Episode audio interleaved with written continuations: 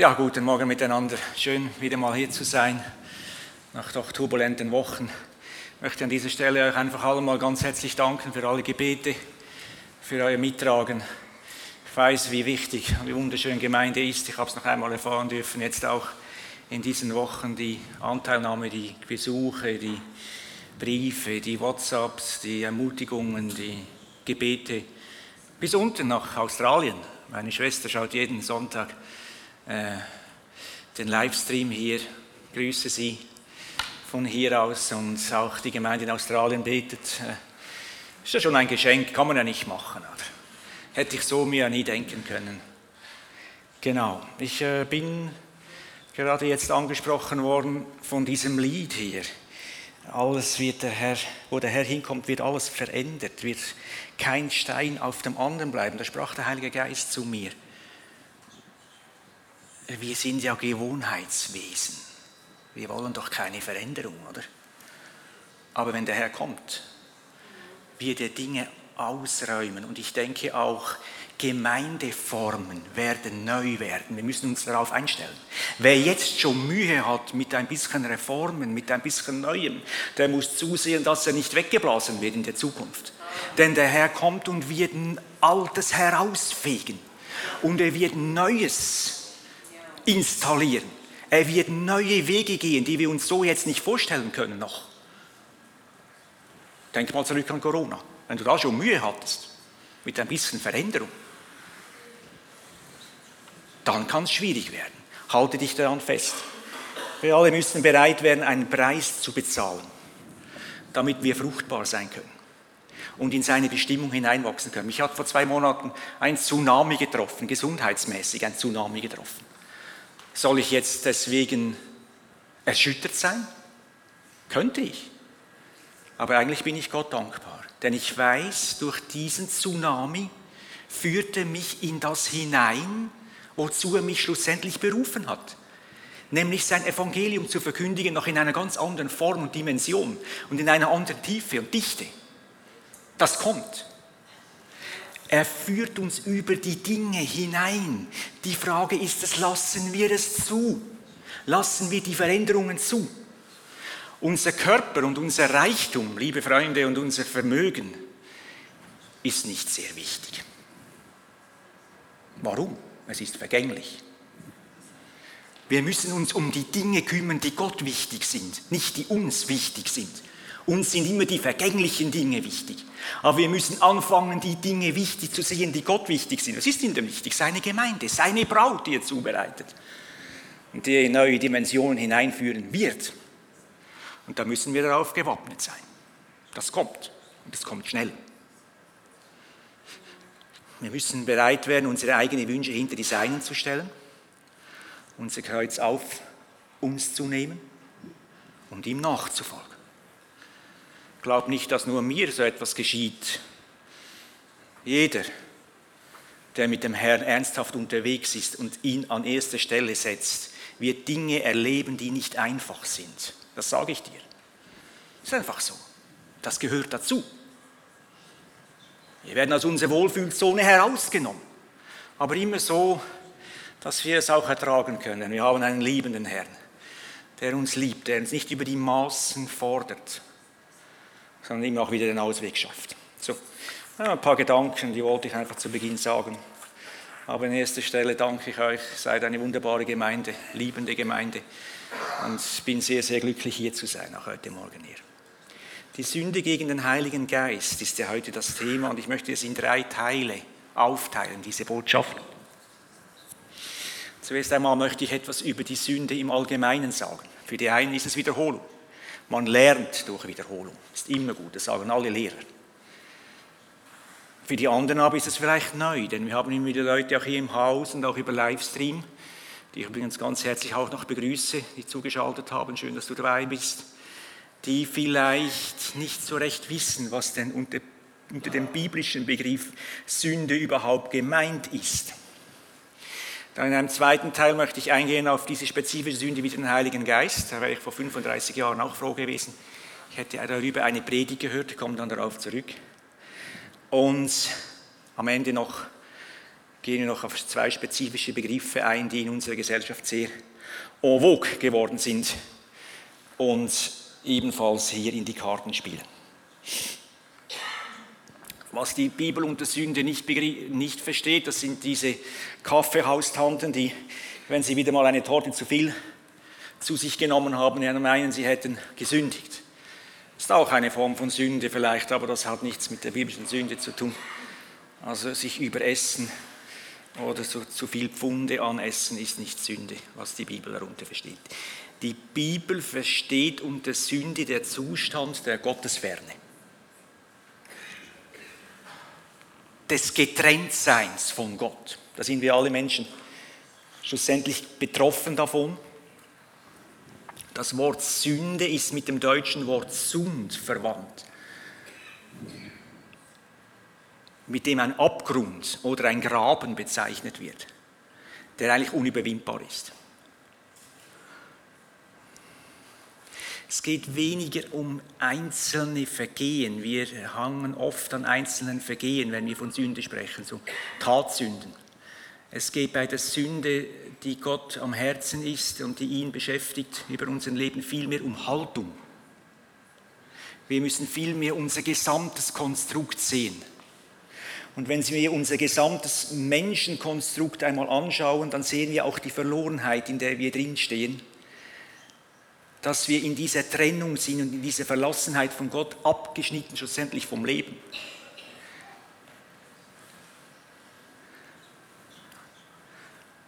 Also diese Haltungen, sich von Gott wenden, sich von Gott abwenden, sich über ihn erheben, äh, nichts mit ihm zu tun haben wollen. Das ist die Sünde, die Gott beschäftigt uns. Da möchte er uns begegnen, auch heute Morgen also Gottesferne. Dann gibt es eine andere Bezeichnung. Im Buch der Richter lesen wir, äh, im Richter 2016, äh, da gab es im Stamm Benjamin 700 Männer. Im ganzen Stamm Benjamin gab es 700 Männer, allesamt Linkshänder, die hervorragend mit der Steinschleuder umgehen konnten und nie ihr Ziel verfehlten. In einer anderen Übersetzung heißt es, und sie sündigten nie. Denn Sündigen und Ziel verfehlen wird hier als dasselbe genommen. Sündigen gleich Ziel verfehlen. Ja. Was ist denn das Ziel des Menschen? Was ist denn dein Ziel? Was ist mein Ziel? Was hat denn Gott sich dabei gedacht? Er hat den Menschen geschaffen als seine Krönung. Nur wenig geringer als er selber mit vielen Begabungen, vielen Eigenschaften, die nur der Mensch hat, die sonst kein Tier hat. Ziel des Menschen ist es, bei Gott zu sein, in ihm zu sein und zu bleiben und ihm ähnlich zu werden.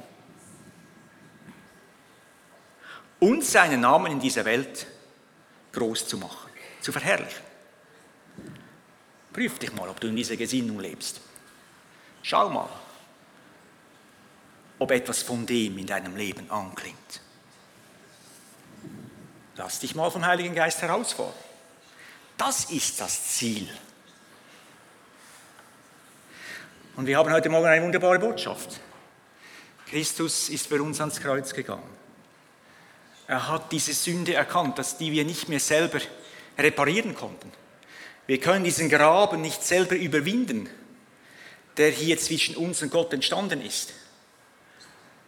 Und Christus ist auf diese Welt gekommen, um diesen Graben zu schließen, damit wir über sein Kreuz und über seine Erlösungstat jetzt zum Vater wieder zurückfinden können und in dieses Ziel hineinkommen können, ganz neu. Das ist das, was möglich ist. Du kannst heute Morgen dein Leben Jesus anvertrauen und über die Jahre wirst du erkennen, dass er anfängt in dir etwas zu verändern und dass er dich ihm ähnlicher macht. Du wirst Dinge verlieren, die du jetzt nicht, dir nicht vorstellen kannst, wie du das verlieren kannst. Eigenschaften, Haltungen.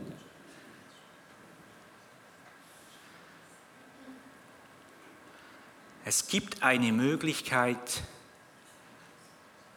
verändert zu werden. Und zwar tief. Auch durch Tsunamis hindurch. Wir müssen einfach nur ihm vertrauen und wissen, er macht keine Fehler. Er macht nie einen Fehler. Auch wenn es in unseren Augen vielleicht als fehlerhaft erscheint. Das tut es etwa mal. Aber das ist nicht so wichtig. Liebe Freunde, ich möchte heute Morgen noch etwas anhängen über das Thema Sünde. Wir könnten ja viel darüber reden, das mir im Vorfeld aufs Herz gekommen ist. Denn diese Gottesferne, die beginnt immer mit einer geweckten Gier in uns. Das müssen wir mal bei uns haben. Und das sehen wir analog schon in der ersten Seite der Bibel, als der Teufel auf Adam und Eva kommt. Und was macht er? Ähnlich eines Werbefilms beginnt er in ihnen nun eine Gier zu wecken, die sie vorher so gar nicht hatten. Das ist nämlich die Masche der Werbung. Plötzlich brauchst du ein Auto, ein neues. Ich kenne solche Dinge in meinem Leben auch. Und das kann sich hinsteigen, dass du tatsächlich meinst, ohne das kann ich nicht mehr leben. Das, das geht gar nicht mehr. Weißt du? Die Gier.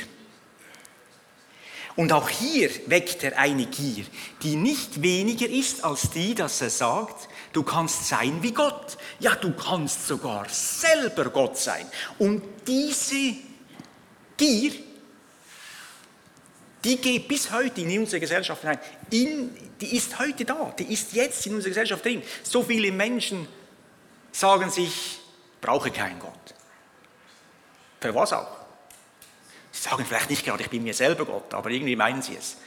Ich schaffe das schon alleine und habe das schon immer durchgebracht. Selber Gott sein, selber bestimmen können. Du könntest mehr sein, kann die Gier geweckt werden. Mehr haben, größer sein, besser sein, sein wie Gott. Und das Ganze kann so harmlos und logisch daherkommen. Freunde, über die Grenzen hinausgehen, welche Gott uns gesetzt hat, ist Sünde. Gott hat dem mächtigen Ozean Grenzen gesetzt, die er nicht überschreiten darf. Weißt du das? Lesen wir gleich. Wenn er es trotzdem tut, so wie damals beim Tsunami, 26.12.2004, kommt es zum Unheil. Dieser Tsunami in Südostasien, der sogar an der Ostküste Afrikas Tausende von Menschen noch zum Sterben brachte. Muss das mal vorstellen. Ist aus den Fugen geraten und hat Unheil gebracht. In Jeremia 5,22 heißt es: Ich, der Herr, frage euch, solltet ihr mich nicht fürchten und vor mir zittern? Ja, haben wir ja nicht einen liebenden Gott? Ja, natürlich haben wir den. Wir haben einen barmherzigen Gott. Aber wir haben auch einen furchterregenden Gott, Freunde. Das müssen wir einmal wissen. Denn wenn wir Johannes lesen in der Offenbarung, wie er den König beschreibt, ja, wie beschreibt er ihn denn? Er hat Augen wie Feuerflammen. Die Erde flieht vor ihm und wird nicht mehr gefunden, heißt es da. Aus seinem Mund kommt ein zweischneidiges Schwert, mit dem er seine Feinde bekämpft. Und ich sage dir, er wird seine Feinde töten. Jeden Einzelnen, der sich gegen ihn erhebt, wird nicht überleben in seiner Gegenwart. Er hat einen Körper wie flüssiges Gold. Und er hat Kleider, die sind weißer als die, heller als die Sonne. Er hat schlohweißes Haar. Und wenn er spricht, bebt die Erde. Und der Ozean bäumt sich auf. Und Dinge verändern sich. Denn kein Wort, das er spricht, ist auf dieser Erde ungehört. Das ist der mächtige König, der wiederkommen wird um die Seinen zu holen und seine Feinde zu vernichten. Wir sehen hier also zwei Bilder von unserem Herrn.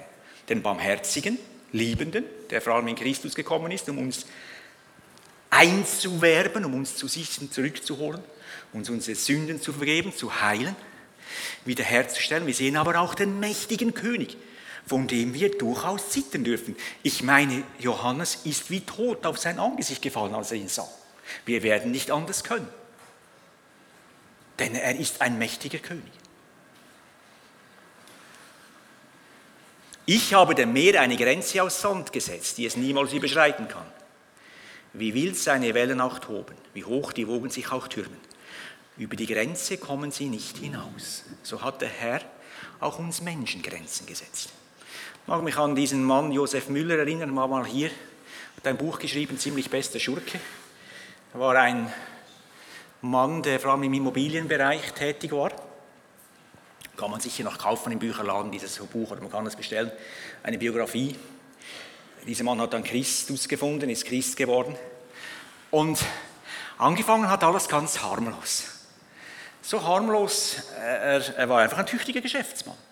Hat gut gearbeitet, hart, richtig, hat sein Geld eingesetzt, hat Risiken eingegangen, hat Erfolg gehabt. Gott schenkt Erfolg. Das ist etwas ganz Normales. Gott ist ein Gott des Erfolgs. Gott hat immer Erfolg. Er hat einen Erfolg gefunden. Und er will auch dir Erfolg geben. Das ist ganz normal. Nur die, die etwas komisch sind manchmal, die sind dann vielleicht etwas neidisch, wenn dann Leute, Christen, vielleicht manchmal meinen, sie hätten etwas zu viel Erfolg. Da müsst ihr euch nicht darüber kümmern, ist nicht so wichtig. Nein, nein, Erfolg ist etwas Gutes. Aber es gibt einen Satz in diesem Buch, das etwas wieder von dieser Grenzüberschreitung, von dieser Gier beschreibt. Aber Josef Müller wollte mehr. Und das ist das Problem. Mehr als Erfolg. Nicht nur eine Million, zehn Millionen. Verstehst du? Und du kannst nur mehr bekommen, wenn du irgendwann in die Illegalität gehst, sonst geht es gar nicht mit mehr. So gescheit kannst du gar nicht sein. So viel Kraft hast du auch gar nicht, das alles selber zu machen, aus legalen Momenten heraus. Versuche nicht, deine Grenzen selbst zu erweitern, es sei denn, Gott erweitert sie. Gilt auch für Geschäftsleute. Aber auch für ganz, die ganz Normalen, die irgendwo drinstehen. Versuche nicht selber. Lass dich von Gott beschenken, lass dich von ihm überraschen. Nimm das nicht aus Gier heraus noch mehr haben zu wollen. Das ist der Geist dieser Welt, von der letzten Sonntagabend ja auch Michel Staub hier gesprochen hat in ihrer Predigt. Dieser Geist der Welt, dieser Zeitgeist. Sei zufrieden und dankbar mit dem, was du hast. Das entspricht aber nicht dem Zeitgeist, der immer sagt, es braucht noch mehr. Weißt du, wenn du stehen bleibst, dann machst du einen Rückschritt. Das ist doch eine Lüge des Teufels. Stehen bleiben wäre für viele viel besser. Du würdest besser mal stehen bleiben, um mal innehalten, um mal schauen, was ist eigentlich da. Du würdest dich vor vielem bewahren, auch vor Burnouts. Aber nein, der Zeitgeist sagt, wir müssen weitergehen. Das ist wichtig. Immer weiter, immer schneller, immer noch mehr. Und er treibt uns damit in den Ruin. Wir sollen nicht auf den Zeitgeist hören, sondern auf den Heiligen Geist, der uns nicht in den Ruin treibt und nicht ins Burnout. So. Ja, muss auch mal gesagt sein, nicht? Die Sünde wieder den Heiligen Geist. Kommen jetzt erst dazu dieses Thema. Jetzt wollen wir uns mal diese Sünde wieder den Heiligen Geist zuwenden. Es ist eine ganz spezifische Sünde. Wir wollen mal schauen, warum kommt das eigentlich? Und was ist hier eigentlich das, das Thema? Meine eigene Geschichte hat damit sehr viel auch zu tun. Ich bin ja nur unweit von hier, etwas weiter unten aufgewachsen, hier an der Rosenaustraße 11, unterhalb vom Emmen Center bin ich aufgewachsen, habe meine ersten etwa 24 Jahre dort verbracht, in dieser dreieinhalb Zimmerwohnung. Und etwa mit 20, 19, 20 habe ich einen Jesusfilm gesehen an einem Karfreitag, Nachmittag damals noch im SRF DRS 1. Da gab es noch solche Sachen. Ich weiß nicht, ob es das heute noch gibt. Und dieser Jesusfilm hat mich sehr angesprochen damals. Hat mich bewegt innerlich, hat mich irgendwie, ich dachte, ja, das wäre es wohl gewesen, aber leider etwas zu früh. Ich bin ab der Flucht der zu späten Geburt, oder wie sagt man? Nun, Trotzdem wurde ich irgendwo innerlich angerührt, wieder zur Kirche zu gehen, gemäß meiner Gewohnheit, ich war ja Katholik. Und gemäß meiner Gewohnheit, so Jesus ging ja auch gemäß seiner Gewohnheit in die Synagoge, so entschied ich mich gemäß meiner Gewohnheit halt wieder in die katholische Kirche zu gehen. Das war unten in Emmen, die katholische Kirche. Und als ich nicht alleine gehen musste, fragte ich meine Mutter, ob sie auch mal wieder mitkommen möchte. Und sie war noch ganz erfreut über diesen, sagte, ja, ja, sie käme auch. Und so gingen wir miteinander dahin und da diente ein Padre, das war ein Franziskanerpater. Und der war ein, ein, ein, ein Amerikaner, ein, ein äh, Kalifornier, machte da einen Auslanddienst. Und dieser Mann hatte etwas in sich, das sprach mich an. Der hatte eine Liebe und eine Ausstrahlung. Und ich spürte intuitiv, das fehlt mir. Und ich spürte intuitiv, es hat etwas mit diesem Jesus zu tun, der hat diese Verbindung. Wir sprachen nicht viel miteinander, aber ich spürte, da ist etwas da, das will ich auch. Und eines Tages an einem Sonntag ging ich nach Hause, ging in mein Zimmer, kniete vor meinem Bett nieder und gab mein Leben Jesus. Wusste ja gar nicht, dass ich das überhaupt tun muss. Haben mir ja gar niemand gesagt. Sah aber in meinem Inneren ein Bild, ganz schwarz. Und auf diesem schwarzen Hintergrund sah ich an den Händen, wo das Blut und an den Füßen, wo das Blut niederläuft, rot auf schwarz ist sehr prägnant. Wusste aber nicht, was es bedeutet, konnte das noch nicht einordnen, hatte noch nicht diese Erlösung, hatte aber große Freude. Große Freude bekam ich. Etwa 14 Tage lang hatte ich große Freude. Dann kamen so unschöne Gedanken in mein Leben hinein. Plötzlich hatte ich so wie lästerhafte Gedanken gegen Gott. Und ich wusste gar nicht, woher das kommt. Und hatte keine Ahnung. Hätte auch nie jemanden gefragt, zu, gewagt zu fragen. Ich wollte ja nicht im Kittchen landen. Und dann kam ich auf die Stelle, was heißt, wer den Heiligen Geist verlästert, der kriegt keine Vergebung mehr. Und seine Stimme sagte mir, es ist vorbei mit dir, du hast jetzt gesündigt und jetzt gibt es keine Erlösung mehr für dich. Das war es jetzt wohl gewesen. Ja, das war dann auch nicht ganz so einfach für mich und Etwa zwei Jahre später kam ich aber dann über eine Bekanntschaft dann in diese Gemeinde hier damals noch in der Murbacher Straße. Und so langsam begann ich dann zu begreifen, was Gott überhaupt getan hat. Und ich wäre froh gewesen, hätte da ein paar Aufklärungen gehabt, denn dieses Ding gegen den Heiligen Geist ist etwas, das der Satan natürlich dann auch missbraucht, um Menschen wiederum zu binden. Wir wollen einmal hineinschauen warum denn Jesus überhaupt sich zu dieser, hin, zu dieser Aussage hinreißen lässt. Warum macht er denn das? Da müssen wir im Kontext schauen. Denn bevor er das sagt, geschieht etwas Wunderbares. Ein Mann wird geheilt. Wir wollen mal lesen in Matthäus 12, 22 bis 24. Damals brachte man einen Mann zu Jesus, der blind und stumm war, weil ein böser Geist ihn beherrschte. Jesus heilte ihn und er konnte wieder reden und sehen. In großer Aufregung riefen alle Menschen durcheinander, ist dies Jesus vielleicht doch der versprochene Retter, der Sohn Davids? Als die Pharisäer das hörten, sagten sie, er kann nur deshalb die Dämonen austreiben, weil ihm der Teufel, der oberste aller Dämonen, die Macht dazu gibt. Jesus erklärt dann, dass es nicht möglich ist, jedes Reich, das in sich geteilt ist, wenn der Satan in sich geteilt ist, ist dieses Reich zum Untergang geweiht. Das ist gar nicht möglich. Äh, und sagt dann weiter in Matthäus 12, 30 bis 31, Wer nicht für mich ist, der ist gegen mich. Und wer nicht mit mir Menschen für Gott gewinnt, der führt sie in die Irre. Freunde, Achtung. Ganz wichtige Aussage hier. Wenn du Menschen führst und sie schlussendlich nicht zu Christus führst, führst du sie in die Irre. Egal was du tust, ob du jetzt Christ bist oder nicht. Wenn du Menschen nicht dahin führen kannst, dass sie zum lebendigen Gott finden und zum Leben und zur Quelle des Lebens, das Gott ist, führen wir sie in die Irre und wir werden dafür einen Preis bezahlen müssen. Achtung, das ist eine harte Aussage hier, eine Warnung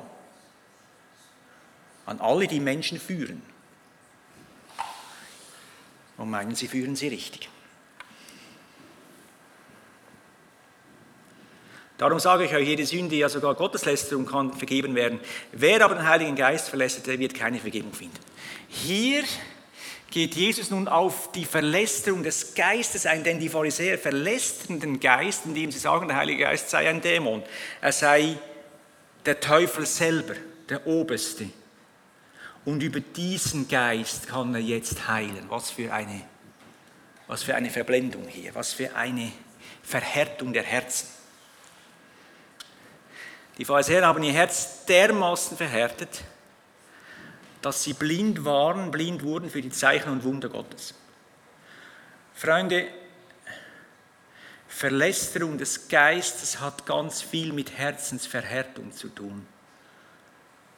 Das kann geschehen durch Verletzungen, Enttäuschungen, Gemeinde, die sich verändert. Ich habe es gerade am Anfang angesprochen. Wir müssen uns auf einiges gefasst machen. Vieles wird neu werden, viele Strukturen werden neu werden. Gott will Menschen gewinnen. Und er fängt immer bei seiner Gemeinde an. Sehen wir zu, dass wir unsere Herzen nicht verhärten. Sehen wir zu, gerade die, die wir etwas älter sind und manchmal meinen, wir wüssten ja, wie es geht. Dass wir eben diese Demut haben, nicht zu wissen, wie es geht, sondern dass wir die Demut haben, uns auf Gott einzulassen und ihm zu vertrauen, dass er das Richtige tut. Auch durch Menschen, denen wir vielleicht gar nicht zu vertrauen. Es geht nicht so um die Menschen.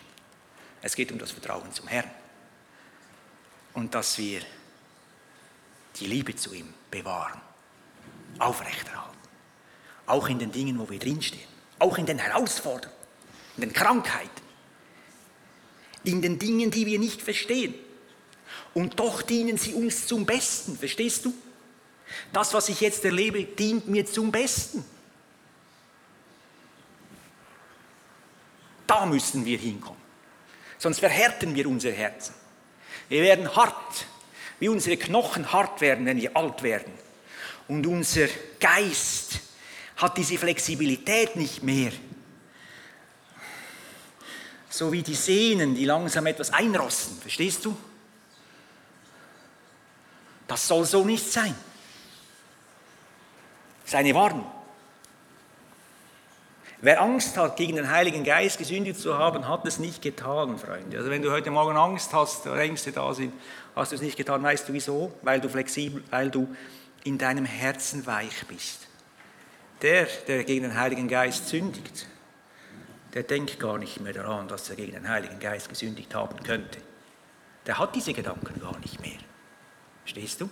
Solange du sie also hast, ist es ein gutes Zeichen, dass du innerlich flexibel bist, dass du in deinem Herzen weich bist, dass du deinem Herrn gefallen willst, dass du es richtig machen möchtest.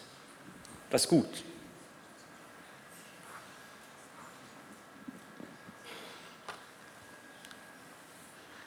Die Sünde gegen den Heiligen Geist kommt nicht über Nacht, so wie eine Grippe. Sie ist vielmehr eine sich über die Zeit aufbauende Haltung gegen Gott und die Wahrheit des Wortes. Und hier müssen wir aufpassen. Das Wort wird heute verwischt, es wird verwässert. Wir leben auch in Zeiten des Abfalls, wo ganze Kirchen und Denominationen vom Wort abfallen und Dinge zulassen, die so in den Augen Gottes nicht richtig sind und die er so niemals gesagt hat. Nur weil wir Menschen gefallen wollen. Hat denn Gott wirklich gesagt? Weißt du, jetzt kommt doch wieder dieses Wort, oder? Dass es nur Mann und Frau gibt. Dass Sexualität nur in der Ehe ausgelebt werden sollte. Zwischen Mann und Frau. Kann Gott so etwas überhaupt gesagt haben? So etwas Stupides? Oh doch, natürlich hat er es gesagt. Nur wir in unserer Gier wollen noch mehr. Und ich staune ja. Der Teufel wird ja als dieser Durcheinanderbringer, das ist ja ein Name von ihm. Und er hat es doch tatsächlich fertiggebracht, den Menschen dermaßen durcheinander zu bringen, dass wenn er an sich runterschaut, und ich meine, wir Männer hängen ja mal an unserem besten Stück, oder? Wir hängen halt daran. Könnt ihr jetzt verstehen, wie ihr wollt. Aber Himmel nochmal, ich sehe mein bestes Stück und habe trotzdem das Gefühl, ich sei eine Frau. Wie furchtbar ist hier das Durcheinandergebrachte. Wie schrecklich. Da gibt es zwei Möglichkeiten. Entweder ich erlebe Gott oder ich bringe mich eines Tages um. Denn diese Zerstörung dieser Identität in ihrer Grundfeste, in ihrer Grundstruktur ist so furchtbar. Und der Teufel hat es fertiggebracht, den Menschen dermaßen zu verwirren, dass er nicht mal mehr weiß, wer er ist, wenn er sich doch anschaut.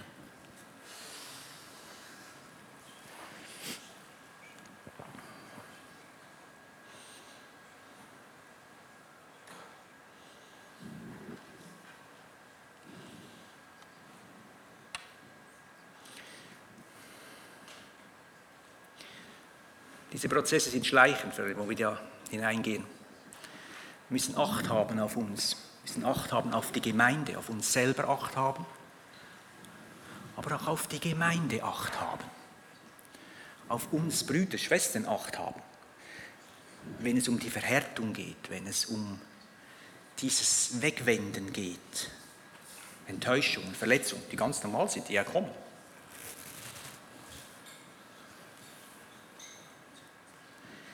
Ich möchte auf zwei Dinge noch eingehen.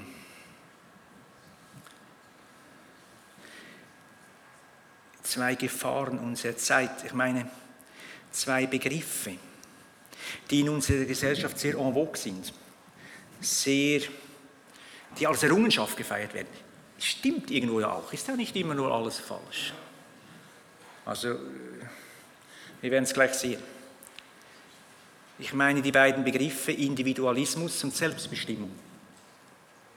Individualismus und Selbstbestimmung. Der Individualismus als solches ist ja nicht einfach nur schlecht.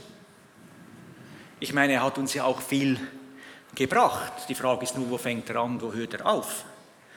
Der Individualismus ist etwas Gutes grundsätzlich auch. Ich meine, wir können den Beruf selber wählen. Ich kann ich als Mensch entscheiden, ja, ich, ich habe gewisse Freiheiten, wo ich auch Entscheidungen treffen darf. Das ist ja nicht falsch.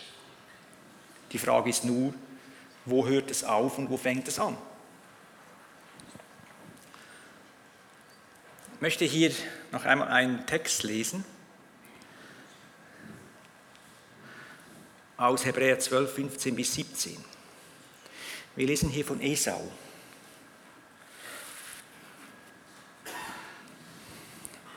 Achtet darauf, dass keiner von euch an Gottes Gnade gleichgültig vorübergeht, damit sich das Böse nicht bei euch breit macht und die ganze Gemeinde vergiftet. Also auch hier wieder, Verhärtung, vergiftet. Keiner von euch soll ein sexuell unmoralisches Leben führen wie Esau, der Gott den Rücken gekehrt hatte.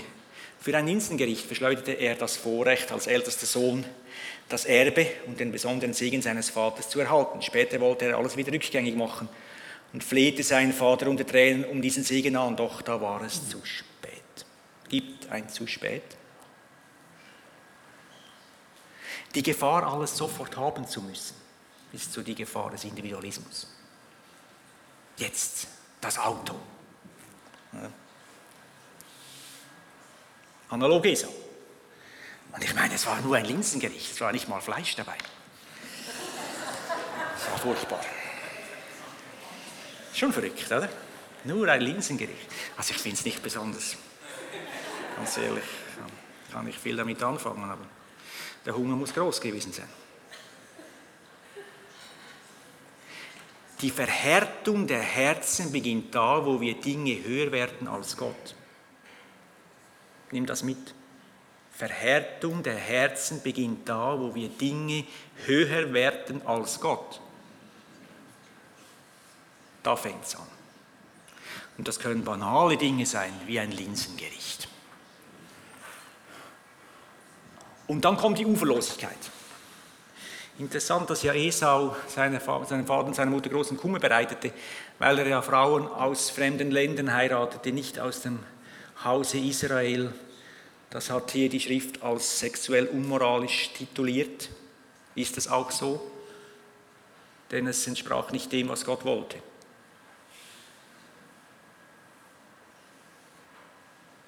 Uferlos werden. Auch in der Sexualität. Individualismus. Jeder kann sein, wer er ist. Heute bin ich ein Mann, morgen doch eher das Gefühl, ich könnte eine Frau sein. Das ist alles schon möglich nicht? Kann ein bisschen hin und her zwippen. Und im Zusammenleben und in der Formen, wie man lebt. Leben ohne Trauschein. Heute völlig normal. Vor 40 Jahren, mag ich mich erinnern, kam noch die Polizei nach Hause, wenn jemand ohne Trauschein zusammenlebte und hat die Wohnung aufgelöst. Es war so. Und wenn ein Vermieter eine Wohnung einem unverheirateten Paar vermietete, da wurde er an die Kasse genommen. War so. Heute unvorstellbar. Heißt aber nicht, dass es deswegen richtig ist, nur weil es unvorstellbar ist. Nur was die Mehrheit sagt, ist nie richtig. Immer was Gott sagt, ist richtig. Das Wort muss unser Maßstab sein, nicht die Mehrheit der Menschen, Meinungen. Deswegen ist das Reich Gottes auch keine Demokratie. Selbstbestimmung hm. sagt es ja schon in sich. Ich bestimme selbst. Nicht mehr Gott bestimmt mein Leben. Ich bestimme es. Und zwar bestimme ich mein Leben und ich bestimme es bis zum Tod. Kann ich heute. Exit in unserem Land erlaubt. Wenn ich nicht mehr leben will, kann ich Exit bestellen. Und das kann doch ganz gut tönen, weißt du? Ja, ich gehe niemandem zur Last. Staat schon ich auch finanziell und ja, ja. Genau. Bestimmung bis zum Tod. Das wird uns noch beschäftigen, dieses Thema, das kann ich euch sagen. Denn wenn die Finanzen immer weniger werden und die Möglichkeiten von der Pflege immer weniger und von den Fachkräften, naja, mal schauen, wie sich das entwickeln wird. Zwei Lebensformen, die dem Teufel betreff Herzensverhärtung und schlussendlich Sünde gegen den Geist in die Karten spielen, Individualismus, Selbstbestimmung.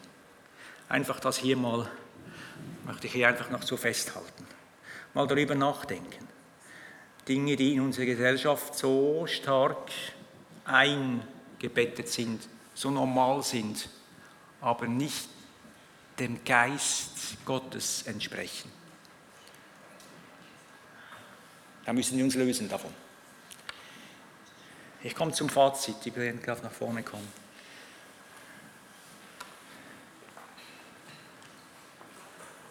Liebe Freunde, das Heil hängt nicht an deiner Gerechtigkeit, das möchte ich einfach einmal sagen, sondern an seiner. Verstehst du? Das Heil hängt nicht an deiner Gerechtigkeit, nicht wie gut du bist, ist entscheidend, sondern es hängt an seiner Gerechtigkeit. Seine Gerechtigkeit hat er uns geschenkt, damit wir nun unter ihr laufen können. Durch ihn sind wir gerechtfertigt worden. Und das darf entlasten, gerade auch ihm in diesem Gedanken Sünde gegen den Geist, aber auch im Gedanken Menschen, die grundsätzlich ein schlechtes Gewissen haben, meinen sie genügen nicht. Wenn du hier bist und denkst, du genügst nicht, kann sein. Ja, natürlich. Wir alle genügen nicht. Ich auch nicht. Aber es geht ja gar nicht um uns. Es geht ja um ihn. Sein Genügen reicht bei weitem aus für jeden Einzelnen. Weißt du das? Es reicht aus für dich. Er hat für dich Genüge getan, sein Leben gegeben. Das reicht. Und unter dieser Wahrheit darfst du frei werden, dich frei machen lassen, auch heute Morgen. Dann gibt es diesen Moment, diesen Unterschied zwischen diffusen und konkreten Sünden. Gedanken sind noch keine Sünden. Wir sollen Acht haben auf unsere Gedanken, denn in ihnen entspringt dann schlussendlich der Anfang der Sünde, der aber in einer Tat zum Ausdruck kommen muss. Nur Gedanken sind keine Sünden. Das sind dann eben diese diffusen Sünden. Diffusen Sünden darfst du ignorieren. Und ganz ehrlich, Hätte ich damals auch besser noch getan. Wäre froh gewesen, Herr, zu einer Predigt gehört. So diese diffusen, du hast gesündigt gegen Geist, oder weißt gar nicht richtig, was habe ich überhaupt jetzt getan, oder?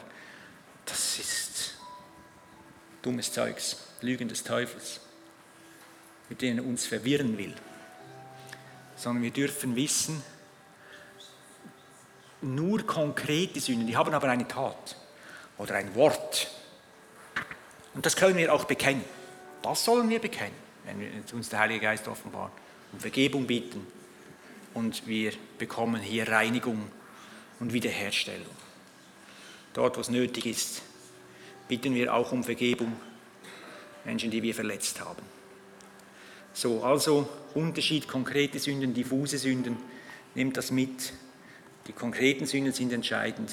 Immer eine Tat, immer einen Ausfluss haben die irgendwo, haben etwas zerstört, haben etwas getan, wo man sieht und alles andere ist nicht wichtig. So, und am Ende noch Hebräer 3, 7 bis 9. Deshalb fordert uns der Heilige Geist auf, heute, wenn ihr meine Stimme hört, dann verschließt eure Herzen nicht wie eure Vorfahren, als sie sich erbittert gegen mich auflehnten. 40 Jahre lang haben sie jeden Tag erlebt, dass ich sie führte. Und trotzdem haben sie immer wieder neue Beweise meiner Macht verlangt. Verschließe dein Herz nicht. Öffne es heute Morgen. Öffne es neu Gott. Dort, wo du es verschlossen hast, darfst du es neu öffnen. Bring es neu ihm hin. Lass es neu weich werden vor ihm. Ist ganz wichtig. Tu das, damit du lebst und damit du auch in den Veränderungen der Zeit, die kommt, überlebst. Und nicht nur knapp, sondern gut, frisch und knackig. Das wünsche ich dir. In Jesu Namen. Amen.